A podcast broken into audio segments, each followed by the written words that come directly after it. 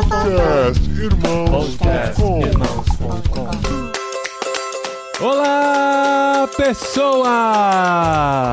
Podcastirmãos.com Jetlag entrando no ar. Eu sou o Paulinho, estou aqui com o Gustavo, que hoje está com a voz modulada porque ele está preenchendo o bingo das doenças. Já teve Covid, agora tá com H3N2, não sei mais qual que é a... qual que é a tabela das doenças aí. Pois é, eu sou o Gustavo, tô me recuperando e estou aqui com meu amigo Darwin, que também está enfermo. A única diferença entre nós dois é que ele está passando a mesma enfermidade a menos 24 graus e eu a 24 graus. É isso aí. Eu sou o Darwin, aqui é a Jasmine, Jasmine, minha esposa. Que tá te acompanhando nessa saga da doença. É, que tá me acompanhando aqui na saga da doença e cuidando de mim aqui nos momentos de solidão e Frio. vigília durante a noite. E eu sou a Jasmine, tô aqui com o Paulinho, que, ao contrário da gente, curtiu um pôr do sol maravilhoso na neve na Espanha. Ah, acabei de chegar, gente. A gente teve um sábado muito especial hoje na neve. Fomos brincar na neve, como diz a, a Frozen lá. A Ana, né? não, não tem como, gente. Não tem como. E, e a gente viu gente fazendo boneco de neve e colocou no Spotify a musiquinha enquanto tava fazendo boneco de neve. É, é, tá conectado, assim, não tem como. É, Mas é a Adria que normalmente traz a cultura pop pras entrevistas, né? É, Pro não, podcast. eu tô aqui. Tô aqui pra fazer isso é também. o substituto. Mas nós estamos aqui com o Davi e com a Jazz, que estão no Canadá. Indicação do Gustavo, né? Gustavo os conhece muito bem e a gente vai conversar aqui no primeiro jet lag do ano, um pouquinho da experiência que eles já têm de viver no Canadá, como chegaram lá. O jet lag é uma proposta de conversar com cristãos que estão ao redor do mundo e estão entendendo seu papel, por que, que Deus os colocou nesse lugar. E a gente vai conhecer um pouquinho a história do Darwin e da Jasmine aqui no jet lag de irmãos.com.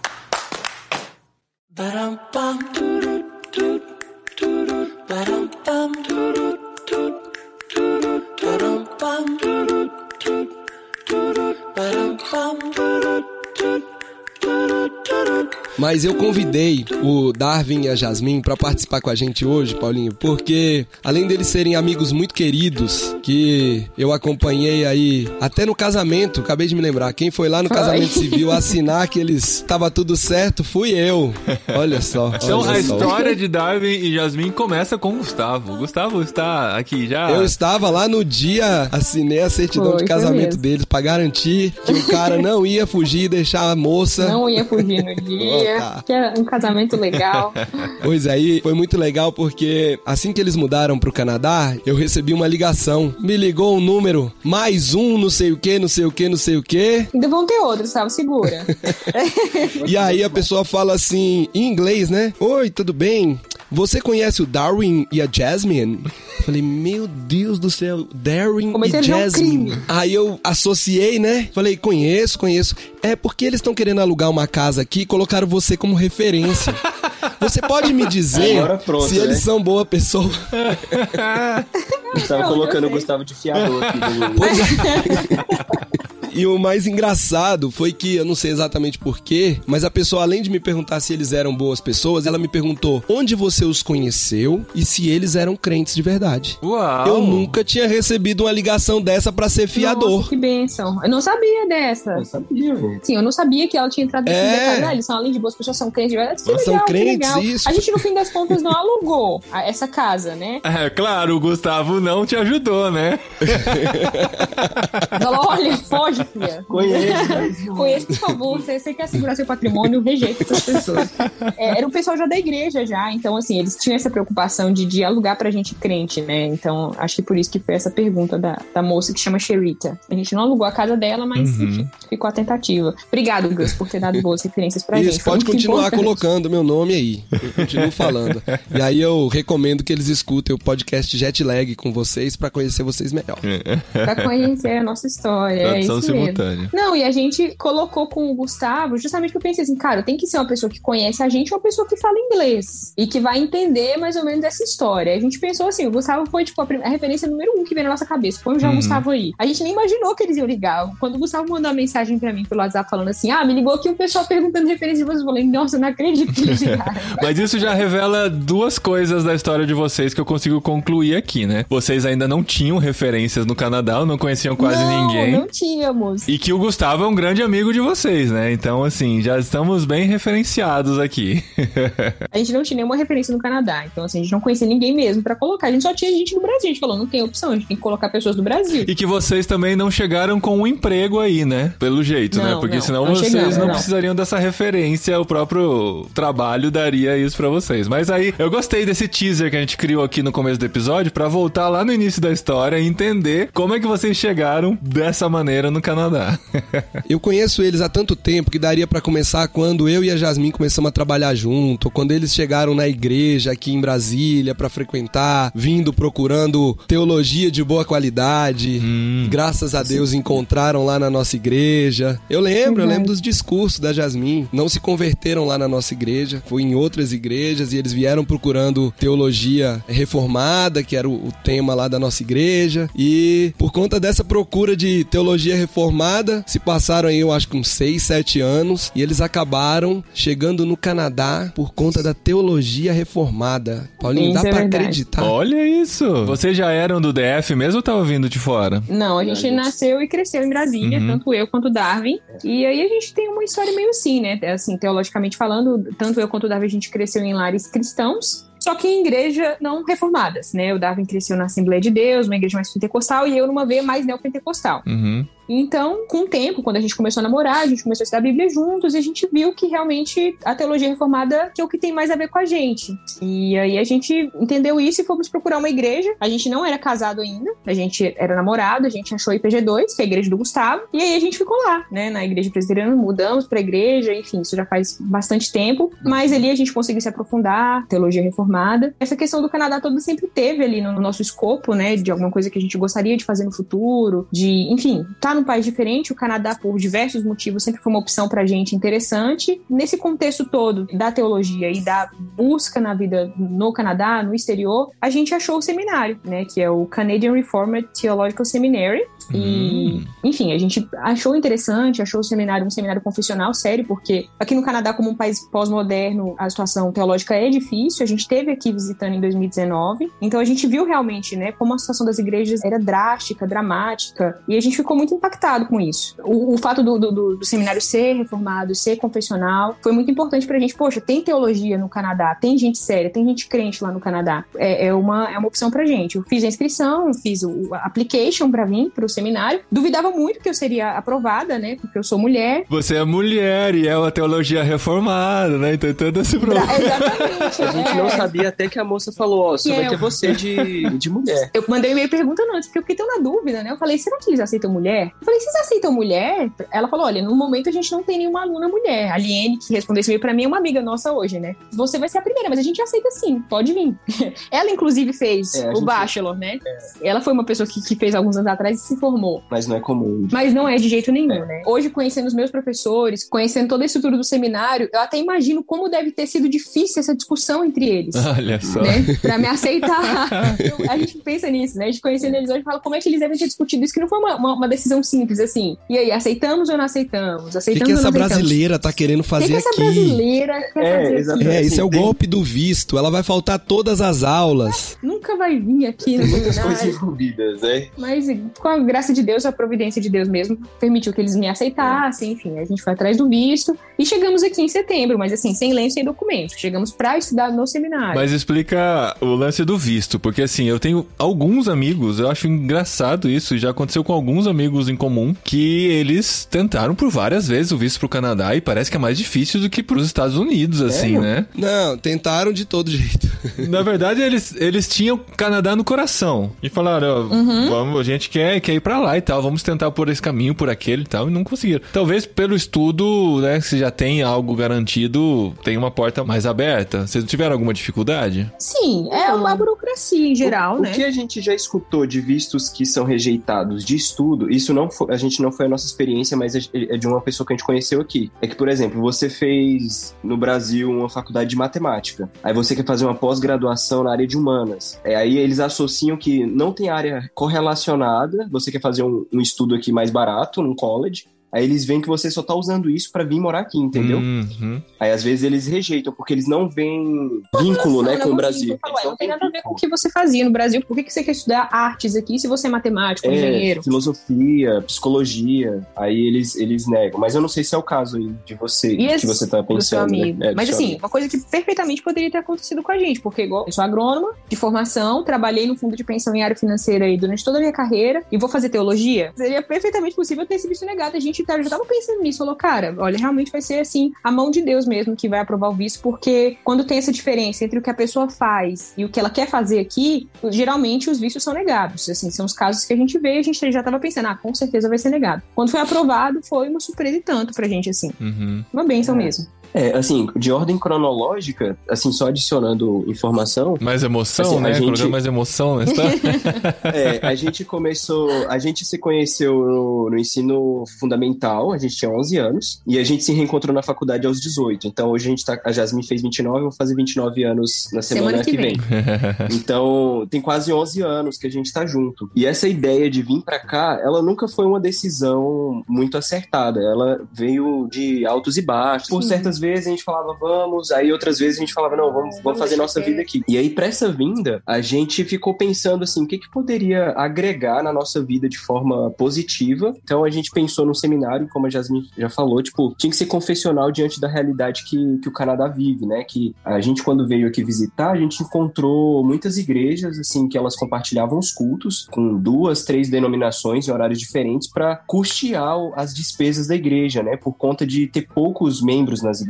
E outras igrejas, assim, de- com outras realidades, né? Uma situação muito diferente, né? Um É. contraste muito grande com a nossa realidade no Brasil. E a gente também colocou isso na balança antes de vir para cá, né? Ou seja, o- os desafios que seriam viver num mundo, num contexto assim tão diferente. E assim, até porque essa decisão de vir pro Canadá, a gente sabia que seria uma adaptação óbvia. Então a gente não, não- teria condições de bater o martelo e falar, a gente vai pro Canadá e vai passar o resto da nossa vida lá. É. A gente tem que avaliar, enfim, vai ser uma experiência Vai um e, e vai passar um tempo. E o que, que a gente pode fazer pra, que vai agregar pra nossa família? Então o estudo do seminário, poxa, mais do que um estudo técnico, alguma coisa assim, o seminário se mostrou como uma grande opção porque o conteúdo que eu aprenderia no seminário ia agregar muito pra nossa família, né? Pra criação dos nossos filhos. Eu tô grávida agora, vai ser nosso primeiro filho. E assim, ele já vai poder usufruir disso, né? De ser ensinado em casa. Isso pra gente, assim, realmente não tem preço. E os dois se inscreveram no curso ou só a Jasmine? Não, só não, eu, é. né? Só eu. No caso, a Jasmine estuda e. E o Darwin trabalha full time. É, É. Porque aí quando vem marido e mulher é assim, né? A mulher visto de estudo, e o marido trabalha full time, meio com uma ideia assim, tipo, ah, um vai estudar e o outro vai ter que sustentar a família. Então né? pode, né? Apesar de você chegar Pode, com o visto sim. de estudante, porque tem alguns países, algumas situações que Não, não, mas vai o deixar. visto do Darwin vira visto de trabalho. Porque tá acompanhando a estudante. Isso. Legal.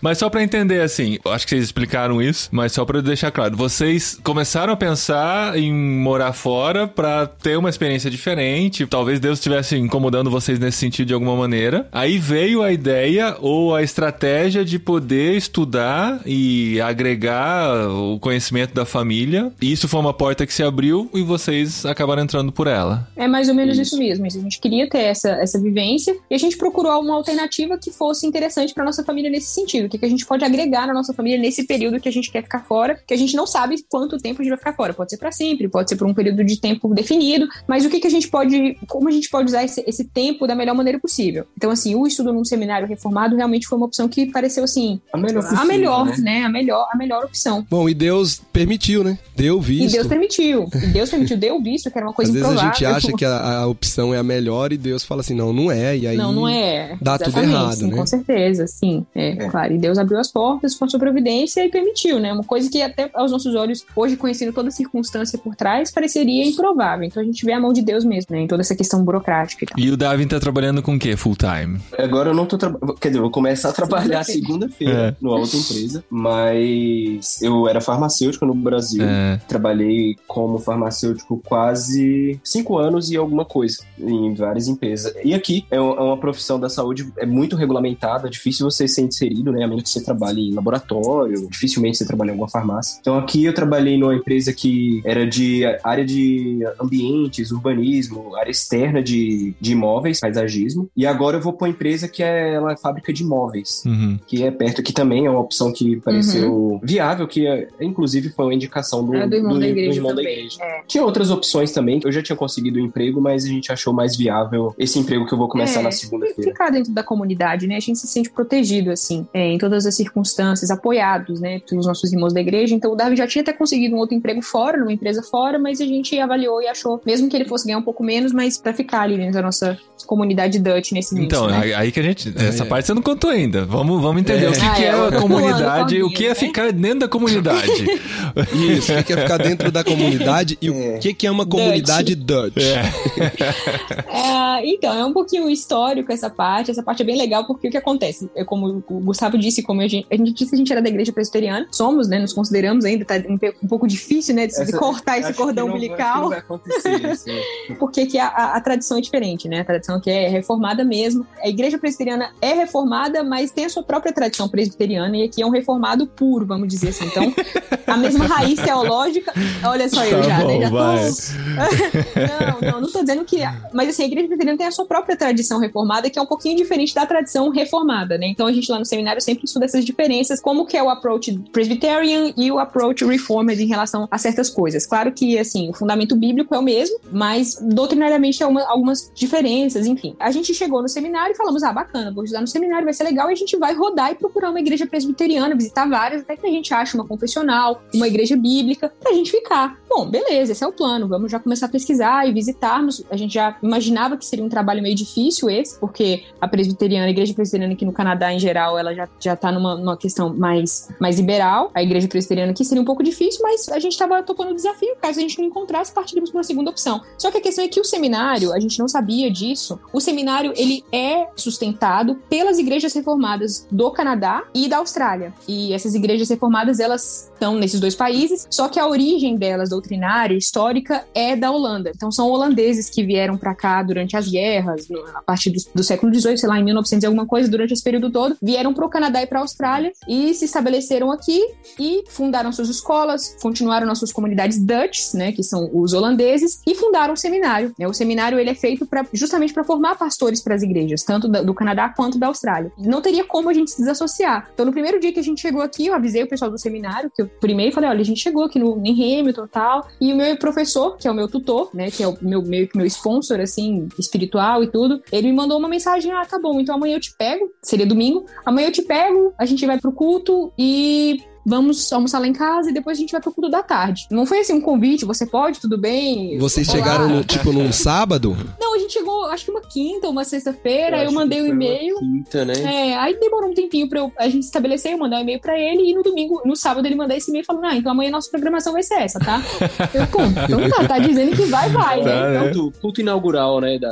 Aí, enfim, ele pegou e buscou a gente lá no, na- no nosso basement, que a gente tava lá em, que era um Airbnb, e vivemos tudo isso. Fomos a primeira vez num culto da igreja reformada. Muito não, Não diferente? tivemos nenhum choque. Não, nessa igreja, na Cornerstone, a gente não teve nenhum grande choque, assim, de, de, de doutrina, nem de culto, de liturgia. Foi um culto bem, bem tranquilo. Não sei se é porque tava num ambiente mais formal por causa da questão do Covid, eles estavam num, né, numa quadra fechada de uma escola. Então acho que tava, deu mais um senso, assim, de, de, de um pouquinho mais informal do que é de fato dentro do templo, né? Que é o que a gente vive hoje. Mas a gente achou ótimo o culto. E ali, a partir dali, a gente foi entendendo que para eu estudar no seminário, eu estaria que estar nas igrejas reformadas, né? Mas foi uma coisa que eu fui avisada ali no momento e até comuniquei isso pra eles depois. Falava, gente, foi uma surpresa pra mim, eu não sabia, tá? Achei que ia pra igreja presbiteriana. Eu sou presbiteriana. Eles, é, mas agora você tá aqui com a gente, você vai embarcar nesse barco. As surpresas foram muito positivas, né? Assim, foram, foram, assim, foram, assim. as, as absolutamente positivas, inimagináveis possíveis. É. Eu acho que assim foi um processo de humilhação pra gente assim, porque a gente chegou tipo assim, estamos indo pra um país pós-moderno, temos que preservar a nossa doutrina, somos muito reformados, somos muito crentes e a gente tá indo pra um país apóstata, pra um país que nega Deus, vamos estar firmes aqui. e a gente chegou e encontrou gente muito mais crente do que a gente. É, esse é o choque, né? que situação. E assim, fomos muito, muito, muito, muito acolhidos por eles, né? Eles têm uma comunidade fantástica que, assim, claro que tem os seus pontos negativos, porque eles estão aí há 100 anos fechados, casando entre si mesmos. Nossa, gente, peraí. Peraí, me explica essa comunidade. Eu tô imaginando aquele filme A Vila, do, do Shyamalan, assim. Você pode ser sempre fazer o check-in em Hotel Califórnia. Você sempre pode fazer o check-in, mas nunca pode fazer o check-out. Nunca pode sair. Gente, quando eu digo comunidade, é uma comunidade da igreja mesmo. Tá todo Assim, mundo espalhado por Hamilton. Eu acho que talvez o Darwin seja melhor pra Ah, ser sucinto aí. Talvez nessa a parte. gente tenha falhado um pouco quando a gente descreve a, a- a igreja, porque foi a primeira vez que a gente visitou um brasileiro aqui no Canadá, foi semana passada. Ah. Sim. Presbiteriano por três anos aí antes de vir pro Canadá. Aí a gente conversando, né? Ele teve a mesma reação de você. Gente, tipo, mas a gente tá num. gente, mas que comunidade é essa? É Vocês estão-? Vocês estão numa bolha, assim, realmente. Mas eu- talvez o. Eu acho que talvez a grande diferença ela se concentre. A grande maioria ser predominantemente loiros, olhos Dutch, azuis, Altos, né? Deve ser altos. Holandeses. altos, São grandes. altos, grandes. Aí chega a gente aqui então com assim, 60. a grande diferença é quando você chega, você literalmente, você É um destaque. você né? é um destaque. É, Assim, é, quando a gente chegou aqui, era outono. Assim, não tava frio, né? Tava fazendo aí seus 20 graus por aí. Mas, por exemplo, as pessoas concentram suas roupas em cores neutras. Por exemplo, cinza, é preto. bom. A gente brasileiro chega lá com a roupa florida. Jasmine chega lá com um monte de flores. Você- No culto. Assim, não basta ser diferente no sentido Tem do cabelo, da- do tom de pele, mas, assim, o contraste cultural, ele é Muito evidente. Acho que talvez quando a gente fale de bolha, é por conta desse sentido, assim, eles casam-se entre eles, então, assim, são predominantemente iguais, predominantemente iguais o tempo inteiro. A comida, as conversas, as escolas. A cultura As tá escolas muito são- forte. E eles, eles, essa questão da educação é muito importante pra eles, assim. Então, é muito fácil eles ficarem ali porque eles vieram com essa intenção. A gente vai, veio com a nossa tradição e a gente quer manter. Uhum. É, o culto que a gente vive hoje nas nossas igrejas é exatamente o mesmo culto que os imigrantes trouxeram da Holanda. São as mesmas canções, é a mesma música. A gente tem o Book of Praise que a gente leva pra igreja todos os dias, a gente só canta os salmos e os hinos. Então, assim, eles vieram com, essa, com esse ímpeto, né? E a gente até teve a oportunidade de conhecer um primeiro imigrante que veio, que foi o pai da Roslyn, que, ele, Uhum. que ele foi ministro lá na Austrália. Então, assim, eles vieram com essa, com essa intenção muito forte, né? De preservar isso e eles construíram tudo que eles fizeram ao longo dos anos aqui no Canadá, e eu imagino que na Austrália também, tenha sido nesse sentido de manter. Então, a gente vai. Como que a gente pode preservar a nossa tradição teológica e cultural? A gente vai construir escolas. Então, aqui tem muitas escolas cristãs, que as crianças têm um- uma educação totalmente bíblica. Até o momento o Canadá permite isso, mas existe um- já um movimento do parlamento, do governo, de vetar isso. Eles mesmos falam: olha, a gente tem as escolas aqui, mas a gente não sabe até quando que a gente vai ter, porque o governo já tá dando sinais que, olha, daqui a um tempo não vai ser mais permitido. Se estuda a Bíblia, né? na- É, as crianças aulas. estudam a Bíblia, as crianças estudam catecismo na escola, as próprias escolas que eles colocam as crianças desde pequeno, eles têm as próprias universidades, os próprios colleges, as próprias empresas. Então, assim, a gente teria a oportunidade aqui de nunca sair dessa bolha. Mas eles estão misturados. Sim, na sociedade, sim, normalmente. Cada um tem sua casa, tem os seus vizinhos. Eles não moram numa vila. Não, não, estão espalhados por aí pela cidade. Cada um na sua casa e eles Cada um os, business casa. deles lá prestam serviço pra toda a comunidade. Sim, pra todos os Eles usam telefone celular.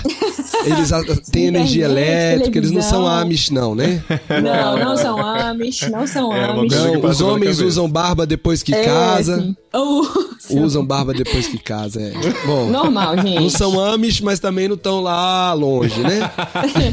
Não, eles são bem longe, eles são bem, bem tranquilos, assim. Mas a questão é mais a- é essa preocupação deles de preservar mesmo, né? Eu acho que esse contexto pós-moderno é, do Canadá puxa mais isso ainda, né? Tem sentido, assim, um sentido, uma preocupação mais iminente de, olha, a gente pode perder isso, a gente pode perder isso por pressão do governo, a gente pode perder isso por pressão do mundo, então vamos nos juntar mais, vamos preservar mais. Então, assim, tem os aspectos negativos que a gente consegue enxergar nisso, são óbvios, e também são autorreflexivos, né? Como eu fico muito nessa comunidade deles lá por causa do seminário, então eu tenho muito esse contato com essas próprias reflexões. Eles mesmos percebem, a gente tá numa bolha. E tá, assim, eles não precisam sair da bolha nunca. Eles nascem, crescem, vão para uma escola cristã, terminam, ou eles abrem o seu próprio negócio, ou eles vão trabalhar com um irmão cristão que tem sua empresa de sei lá o quê, porque eles têm empresa de tudo que vocês imaginarem, prestam serviço para outras pessoas da comunidade normalmente, são empresas normais, mas, por exemplo, o Darwin trabalhou, a primeira empresa que ele trabalhou não era da nossa igreja, mas era uma, uma empresa que os fundadores eram reformados, foi o nosso amigo da igreja que trabalha lá como arquiteto que indicou, o Darwin. Nessa empresa nova também ele vai trabalhar numa empresa do irmão da igreja nosso. Então, assim, realmente é uma coisa Você bem. fica no círculo, né? É, você fica num círculo, né? É. Você fica ali na, na- A gente até conversou com o irmão da igreja esses dias, ele tava. Um irmão até que ele é meio, meio diferente, assim. Ele foi um cara que viajou o mundo inteiro, foi Meio pra Ásia, tal. Não é loiro, não tem olho azul. Ele é loiro e tem olho azul, mas o cara tem outra experiência de vida. Ele, ah, fumaça. Ele, ele, ele é diácono, mas ele é, ele é, diácono tipo de moderno, assim. é mais modernão, cabelo amarrado sabe? atrás, um blusa de florida, três filhos. E ele falou: não, olha, quero que meus filhos tenham essa oportunidade de viajar um pouco fora, porque vocês sabem, né? Aqui a gente tá meio que numa bolha, né? A gente é, a gente tá sabendo, assim. Geralmente a pessoa que se dá conta disso, ela é excluída da vila, né? pra não contagiar os outros, né? Não contamina. Isso, essa conversa aí, boca pequena. Se você quiser, eu Seja posso expulso. cortar essa parte do podcast. Não, tá tranquilo, gente. Mas é legal ver as próprias auto-reflexões deles assim, né?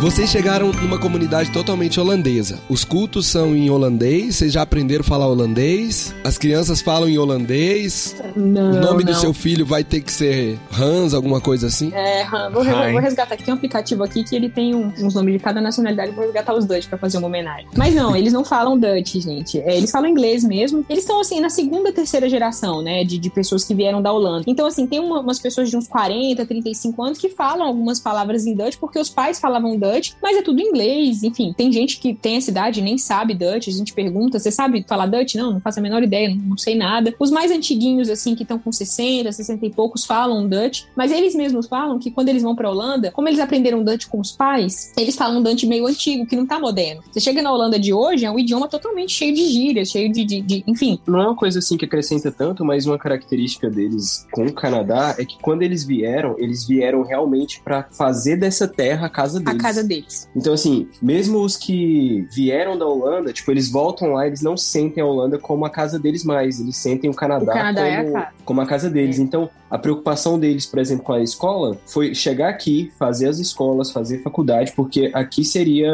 a nova casa deles. Essa questão, inclusive, com o idioma, acontece deles darem atenção mais pro inglês do que no, em manter o Dutch. É, eles- Porque eles estão preocupados em manter culturalmente. Culturalmente não, e teologicamente. É, não o restante, né? Eles seguem as É. leis do Canadá, falam inglês, trabalham tudo dentro do contexto canadense. Nem sei quantas vezes a gente já cantou o Canadá aqui, né?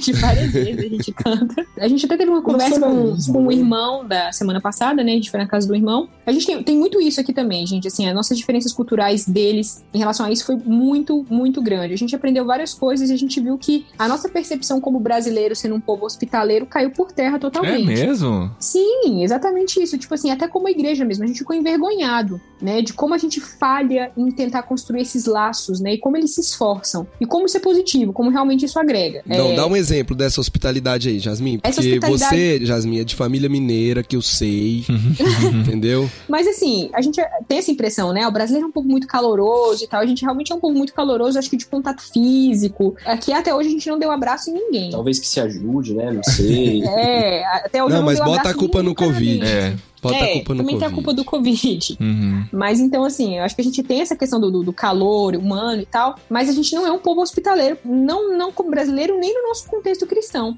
Aqui é uma preocupação tão grande de estar sempre na casa dos outros, que é, assim, é impressionante. Sempre te chamar pra você ir na casa deles. Então, eles abrem a casa e o domingo é o fato de ser o dia de estar com os irmãos, é muito forte. Então, assim, é quase impossível domingo a gente não ir pra casa de alguém Uau. ou depois do culto da manhã, ou depois do culto da noite. Assim, até hoje, desde que a gente chegou assim, a gente tem várias, várias, várias semanas indo pra casa das pessoas sempre. E assim, a gente até tem que. Nossa, gente, é, dá um tempinho, depois a gente vai. Caramba, que incrível isso. Isso é muito chocante. Porque é uma combinação de canadense com Dutch e eles são hospitaleiros. E eles são mega hospitaleiros. Te chama que é pra isso? tua casa. Deu um match maluco aí nessa pra você combinação. jantar. Deu um match muito doido. E assim. É, esse, esse exemplo de comunhão deles é muito, É muito muito, bonito, forte. é Agora, muito assim, forte. de hospitalidade, assim, da gente ser recebido, eu acho que isso foi o mais chocante, porque acho que, assim, eu me lembro da gente ter saído do Brasil e alguns dos nossos amigos, a gente sempre escutou deles assim, ah, eu não tô gostando disso na igreja porque o pessoal não, não é muito receptivo, eu não conheço ninguém. No E- Brasil, né? É, e aqui, quando a gente chegou, que a gente não conhecia ninguém, assim, a gente nunca nem tinha visto as pessoas, elas se empenhavam por, por e-mail ou entrar em contato com a gente de alguma maneira para nos ajudar a encontrar uma casa que a gente não tinha, nos ajudar a encontrar móveis, assim, de pegar carro emprestado com outra pessoa para levar a gente. gente em outro lugar. E assim, como se não bastasse, eles se, se esforçavam para nos dar os móveis aqui para casa. Pessoas Só que, que a gente assim, nunca viu, gente. Pra, assim, não... É, a gente nunca viu esse povo. E assim, pra, pra gente foi um choque, e talvez tenha sido pra eles, porque a gente, no início, a gente tava negando tudo. Porque a gente não tá acostumado com esse tipo de, de receptividade. Então, assim, a gente se sentia muito constrangido. Incomodando eles. É, muito constrangido em estar tá incomodando, em estar tá dando trabalho. As pessoas abrindo mão do tempo delas, né, para nos receber, nos levar. Nos ajudar. É, a mesma coisa quando a gente voltou do Brasil mesmo, a gente ia chegar de madrugada. O Richard, que é um, que é um colega nosso, o aeroporto de Toronto fica 50 minutos daqui. A todo custo eu quero buscar vocês. Querendo que hora que vocês vão chegar? A gente, Richard, pelo amor tipo, de Deus. A gente tá fazendo menos trabalho. 11 de madrugada, a gente não vai tirar da sua casa para você ir lá buscar a gente no aeroporto de Toronto. A gente passa o perrengue que for. Mas para eles é uma alegria servir os irmãos. Quando eles acham essas oportunidades de servir, para eles é uma satisfação muito grande, assim. Eles achavam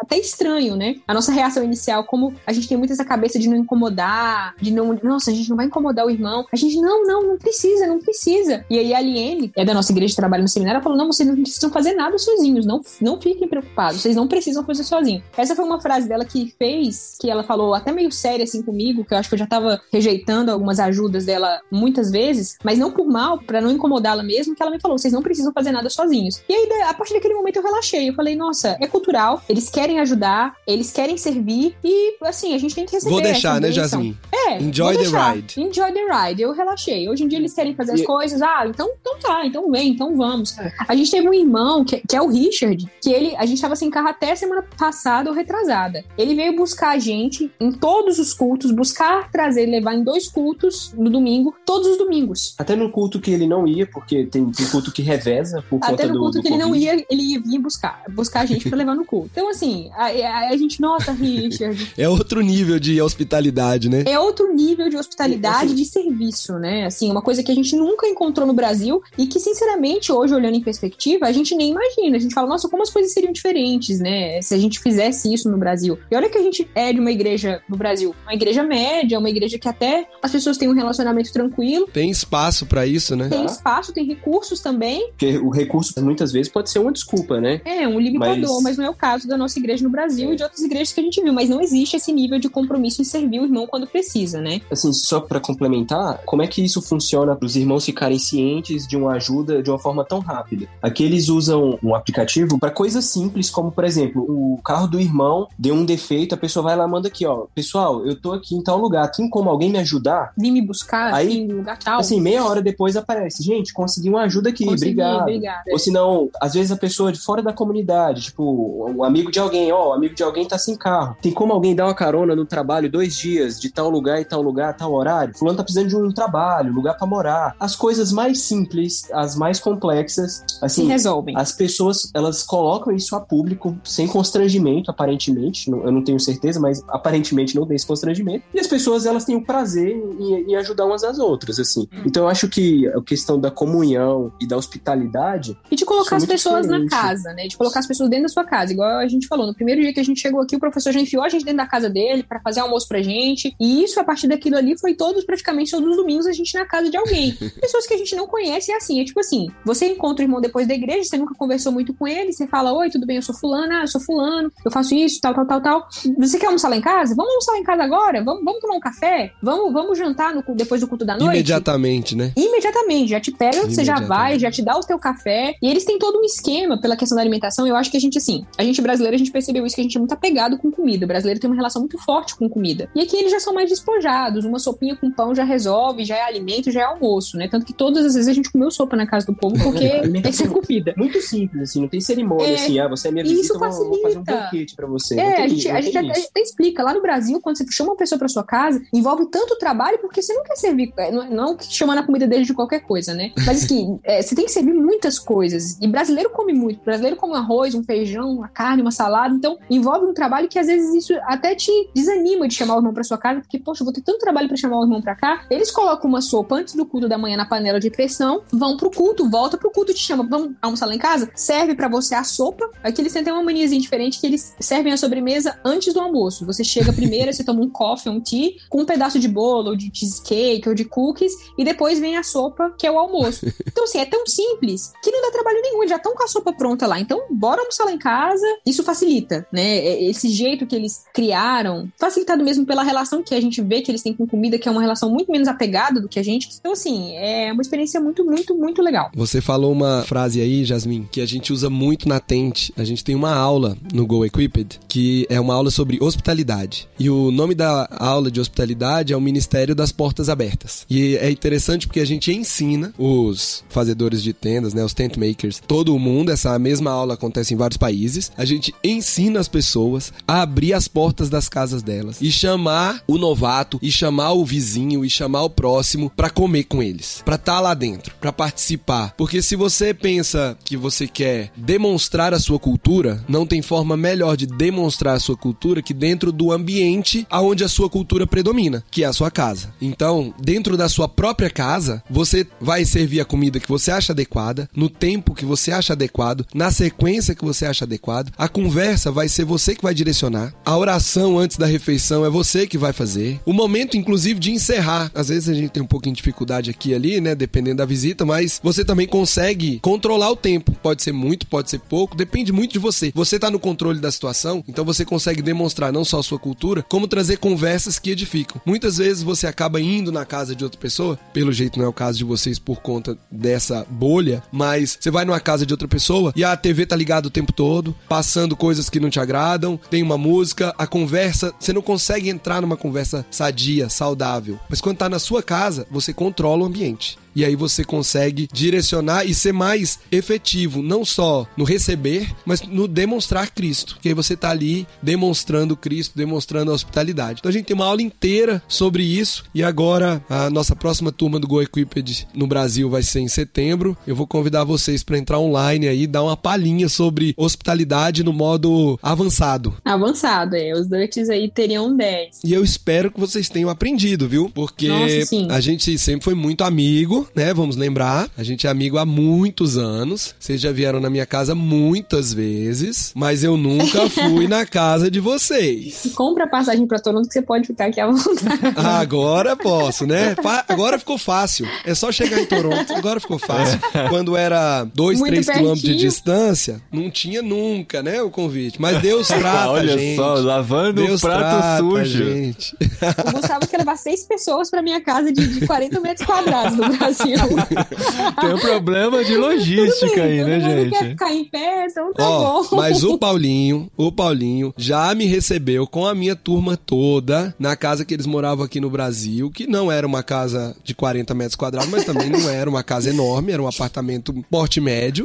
Eles já são quatro, eu cheguei com seis e a gente passou uns dias Dez lá. Dez turmas, ó. Foi bem legal. Sim, sim. Mas eu tenho mais uma pergunta. Fiquei com uma dúvida nesse programa inteiro. Achei muito legal a forma como vocês foram abraçados pela igreja, todo o processo de chegar. Conheço vocês, sei que vocês estão estudando de verdade, vocês procuraram aprender o conteúdo, tudo mais. Vocês estão dentro de um contexto muito legal de aprendizado, de cultura, de teologia, de cristianismo e tudo mais. Mas como que é esse pessoal olhando para o Canadá que não tem o sangue deles? Existe qualquer tipo de conversa sobre vamos falar de Jesus para os os outros canadenses? Ou essa conversa vocês nunca viram? Tem essa conversa, essa preocupação, só que essa é a minha opinião, tá? Jasmine vai dar a resposta dela também. Mas, mas assim, a, aparentemente, nesse trabalho que eu tava antes, na empresa que tinha uns Dutch, mas lá tinha outros, outros cristãos de outras denominações, que eram meus colegas de trabalho, de igrejas reformadas, só que de outras denominações, batista, presbiteriana. Agora, falando dessa igreja que a gente tá tá, qual que seria uma diferença? Eles enxergam as missões, na maioria das vezes, como algo Transcultural, transcultural, né? é. Eles têm Transcultural. missões, inclusive, no Brasil. A nossa igreja tem uma missão no Brasil, em Maceió e em Recife, né? Então, assim, eles A têm nossa igreja que você tá falando é a igreja a nossa aí, igreja já, né? no- ah, Isso, isso. A igreja aqui nossa tem uma missão no Brasil. Deixa os irmãos da nossa igreja aqui do Brasil ouvir. É, eu ouvi. Já falou que não são receptivos, né? É, é, Olha, nossa, estamos com vergonha. É, Então, assim, eu acho que o ponto negativo, nossa opinião como ponto negativo da igreja que a gente tá agora, acho que é isso. Assim, eles não necessariamente veem as missões como algo que pode ser feito pelo meu próximo aqui, que é meu vizinho. Uhum. Eles até falam sobre isso, conversam sobre isso, mas aparentemente é algo mais teórico do que prático, né? Teórico porque a teologia é boa, só que nesse sentido tá falhando na hora de Viver Da ela. né? prática. da prática, de viver. É, É uma, é uma reflexão que a gente tem lá no seminário às vezes, mas assim, como eu tinha dito, eles têm uma preocupação muito grande em manter. Eu acho que isso trava um pouco esse contato, esse fluxo com a comunidade. Ah, vamos levar pra fora, vamos impactar a comunidade que tá ao nosso redor. Vamos fazer um programa evangelístico com o nosso vizinho. Nesse almoço que eu vou chamar você, irmão da minha igreja, eu vou chamar o meu vizinho que também tá aqui do lado para ele participar com a gente para essa conversa. A gente nunca viu esse movimento aqui na igreja. Então, assim, eu faço o seminário, tenho uma matéria de missiologia e a missiologia tá sempre focada nisso, né? Focada no Brasil, focada na Tailândia, eles também têm uma missão na Tailândia bem forte, na Indonésia, na África, na África do Sul. Então, fica muito pra essa questão, ah, a gente tem que expandir pra fora, vamos levar o evangelho para as nações pobres, para as nações da janela 1040 ou pra América do Sul ou pra qualquer outro lugar, mas o meu vizinho que tá aqui do lado, não, eu tal- não sei o tal- nome. eu nem sei o nome, talvez eu tenha um pouco de medo dele entrar na minha casa e ele me influenciar mais do que eu posso influenciá-lo. Hum. Essa é a nossa percepção, tá, gente? Gente- Ninguém nunca Que falou legal. pra gente isso aqui. Não, mas vocês estão vivendo todos os dias com esse povo, É, a gente né? tá vivendo isso com eles, né? Então, assim, a gente nunca viu um movimento, por exemplo. Isso seria uma oportunidade fantástica. Talvez a gente no Brasil seria muito mais intencional nesse sentido. Poxa, eu tô aqui com vocês, igual acontecia com a gente. A gente tá fazendo um pequeno grupo e a gente chamava um amigo nosso, alguém chamava um amigo dele que não era cristão, mas chamava pra estar ali no meio dos crentes. A gente nunca viu isso e eu acho que se a gente propusesse isso, seria estranho. Eles estranhariam. Não, mas por que eu vou chamar meu vizinho? Meu vizinho não é crente, por que que eu vou chamar ele aqui pra almoçar com a gente aqui? no meio dos crentes, entendeu? Mas vocês Então, já assim, conseguiram? Vocês não estão há tanto tempo, né? Mas vocês já conseguiram se relacionar com alguém de fora da vila, por exemplo? de fora da nossa vilinha, olha, não. Até o momento a gente não conseguiu se relacionar com ninguém. É, porque você tá dentro do seminário, o Darwin tá trabalhando. Tá trabalhando com eles, é. Então, assim, a gente fica. Esse nosso dia a dia fica muito nesse Bom, mas o Darwin lá no, no trabalho da empresa de arquitetura eram cristãos, mas eram de não necessariamente moradores da vila. Não, da não. Vila Dodge.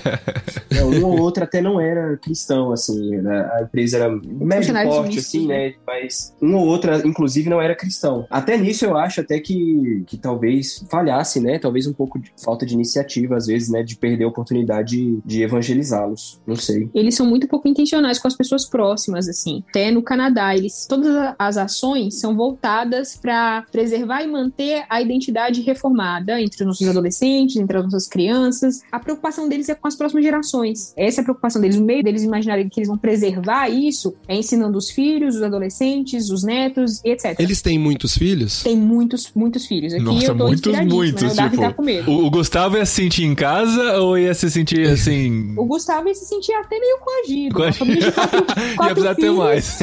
Olha, Gustavo, você não tá fazendo bem. Pode ter mais uns dois aí. Só quatro filhos é muito pouco. É quatro em diante, assim. Quatro filhos. É, hum, escuta Sério aí, mesmo? mãe, escuta É. aí, pai. Mas isso os Dutches, os canadenses em Os geral, Dutch, não. Não. Os Dutch, os canadenses não. Mas os Dutch, assim, a, a igreja é lotada daquelas crianças loirinhas, bonitinhas, e eles se comportam super bem. Aqui não tem escolinha, né? As crianças ficam no culto desde o nascimento. E é incrível que você é um silêncio sepulcral durante o culto. Você mal ouve um berro. E tá cheio de crianças, assim, cheio de crianças de todas as idades. Tem criança de cinco meses, tem criança de quatro meses, criança de um ano, e não é uma, duas. Como a Sim, gente tá falando muito- aqui. muito- Eles têm cinco, seis filhos. Então, assim, é muita criança. Caramba. E eles são educados a permanecerem no culto em silêncio, a se comportarem no culto desde a mais tenra idade, assim, desde o nascimento mesmo. E você falou de adolescentes e crianças. Os jovens permanecem na igreja? Permanecem. É. Permanecem e se casam entre eles, têm seus filhinhos e assim vai. Tá funcionando, tá funcionando. Tá funcionando. Tá indo, tá indo. Ninguém pode recriminá-los, né? Porque muitas vezes, até nisso a gente falha, né? A gente, como cristão brasileiro, a gente muitas vezes falha em conseguir perpetuar para os nossos próprios filhos. Então, assim, pelo menos eles estão conseguindo manter pelo menos isso. Pelo menos a sua descendência. Pelo menos o crescimento orgânico tá funcionando. Tá funcionando. É, ó, tá e tá crescendo, é. né? Porque se cada um tem seis filhos, o negócio é exponencial, né? É exponencial, é exponencial. Eles vão tomar conta do Canadá. Eu acho que chegaram só uns 25 imigrantes aqui, já deve ter bem umas. É, e é eles se casam muito jovens, assim, com 21 anos eles estão casando, assim, É. não tem justificativa pra ficar na casa dos pais mais. Exatamente. Aí, rapidinho, estão tendo filhos. Desenrolam, Sim, sim. É, além de exponencial, é rápido. Olha isso. Não, e a gente tá super atrasado, né? A gente tá com 29 anos, agora eu tô grávida do meu primeiro filho, assim. As mulheres da minha idade já têm três filhos tranquilamente. Isso que nós estamos falando aqui não é a cultura canadense. É uma cultura dentro de uma subcultura, né?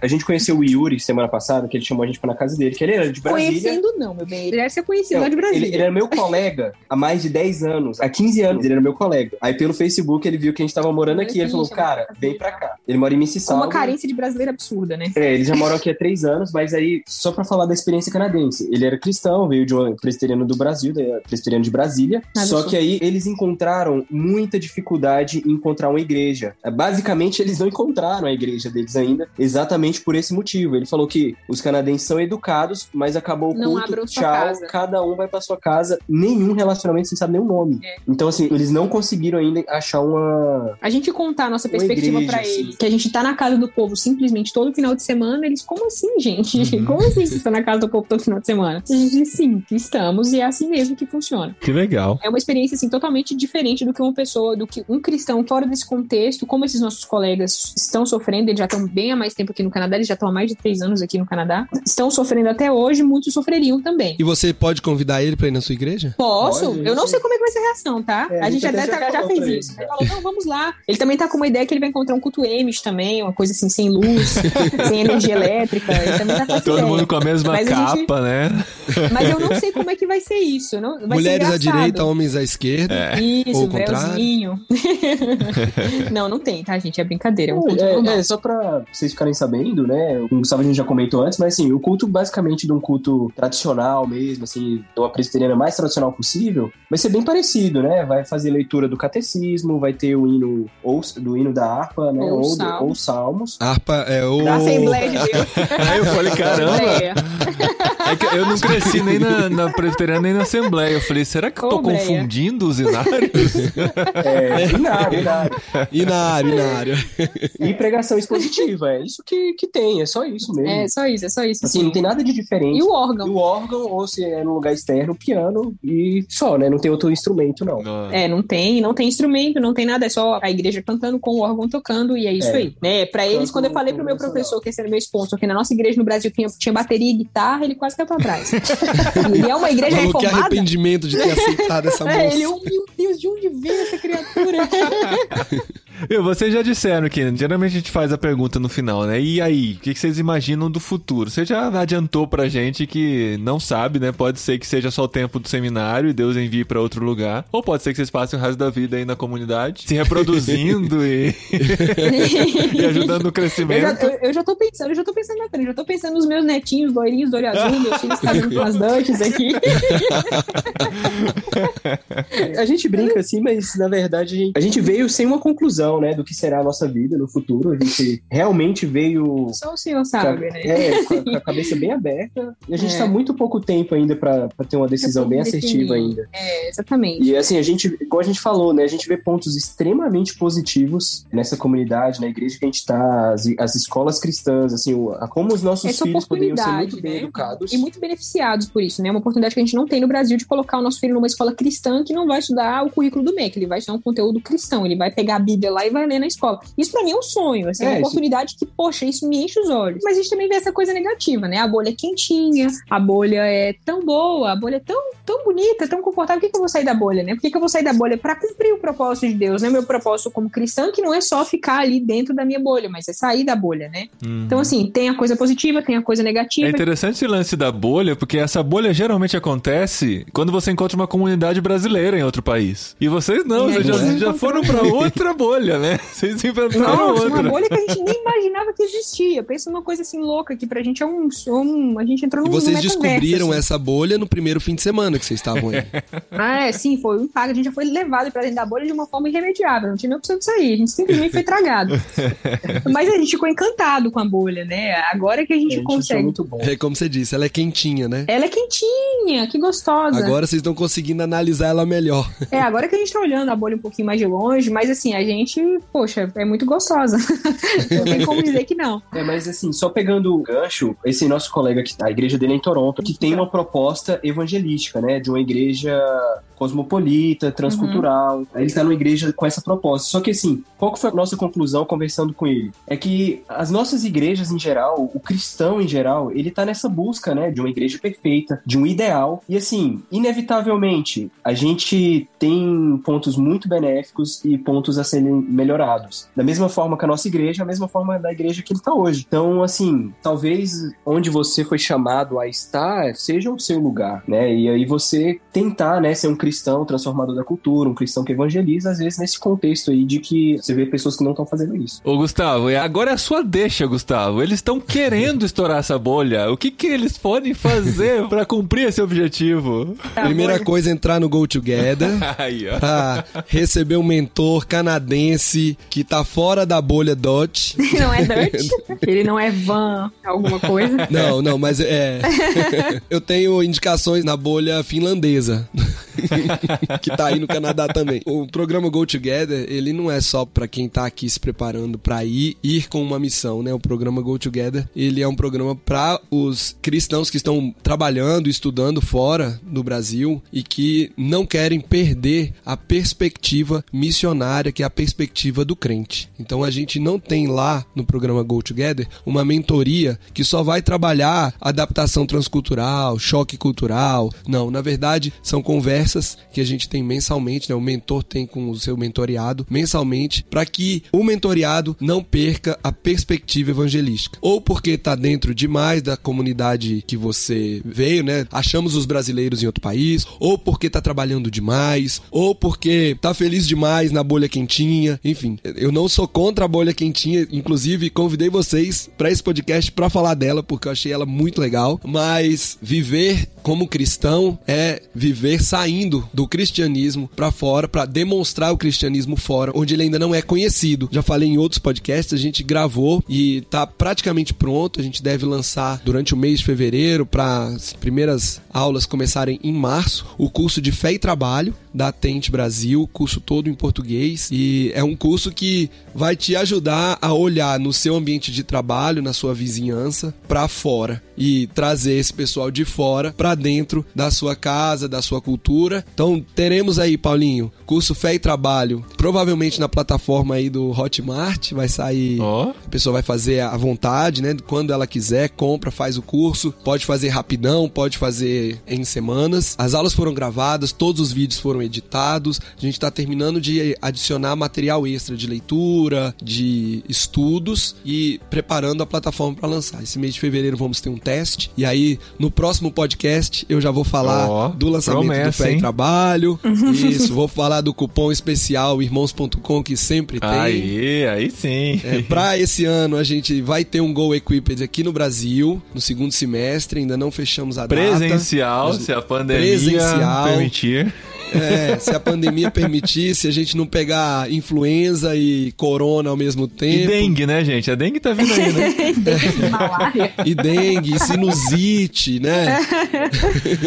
Tantas outras enfermidades. A gente vai voltar, já tem três anos que a gente não tem um Go Equipped presencial no Brasil. Uhum. O último foi em fevereiro de E 19. pra saber, o melhor jeito é seguir o arroba Brasil Tente no Instagram, tá? Brasil com S e Tente, T-E-N-T, sem o E no final, tá? Não é de de tentar, é de tenda, tá? E também significa chama em ucraniano, provavelmente. Não, em norueguês. Não, em norueguês. Em norueguês. Em norueguês. A gente tem várias pessoas esse ano, Paulinho, que estão entrando no programa Go Together. Tá super movimentado. Tem gente aí se preparando para ir para vários lugares deste mundo que vão permitir que a gente tenha jet lags aí a partir do ano que vem com muita gente nova. Tem gente indo para outras regiões do Canadá. Canadá é muito grande, muito diferente. Tem gente que logo logo vai aterrizar aí no Canadá, numa região bem diferente da de vocês, que a gente vai trazer quando for o tempo certo. Ah, além do Canadá Temos ser um grande, ano... ser tão diferente, tem comunidades dentro das comunidades, né, gente? É, microcomunidade, né? tem micros Canadás dentro do Canadá que é tão grande já. Então dá pra ter muita história. Esse ano de jet lag promete, Paulinho. Muito bom, gente. Legal demais conversar com vocês, Darwin e Jess. Me sentir aqui na, na sala de, de vocês aí conversando e sendo, sendo recebido com esse calor Dutch canadense a menos 24 graus. tá Quero ver o dia que vocês forem fazer a sopinha, vai ser uma galinhada. Olha, eu tô... Não, então, é, eu, eu testo várias receitas, né? A canja já é uma receita já top aqui, pop. É a canja brasileira que eles fazem uma, uma sopa meio diferente e tal. Aí toda receita é um ó. Gente, o paladar deles é totalmente diferente. A gente tenta servir comida pra. A gente. Servir comida, é... né? Mas eles querem lanche, né? Não, a gente tenta. A gente serve comida achando que eles vão achar o máximo, né? Que a gente acha a comida brasileira é, maravilhosa. E eles comem com uma cara assim de hum, tão mais ou menos. Muito bom, gente. Gustavo, até mês que vem, então, pra mais um Jet Lag, que é sempre muito especial, né? E a gente, ó, vai ter que começar a pensar nos especiais do ano já, hein? Esse de hospitalidade é bom pra gente trabalhar mais, hein? Vamos, vamos pensando nisso. Vamos marcar um só sobre hospitalidade. Vamos marcar, vamos marcar. A melhor coisa vamos que a gente marcar, faz pra, pra ter alguma coisa confirmada é falar um vamos marcar, né? Que nunca marca. Vamos... Não, vamos marcar. Dá mais três episódios aí, dá tempo da gente programar um. Beleza, fechou. Até mês que vem, então. Tchau, tchau, gente. Obrigada pela oportunidade. Tchau, tchau, aí, pessoal. Gente. Tchau, tchau, gente. Fechou.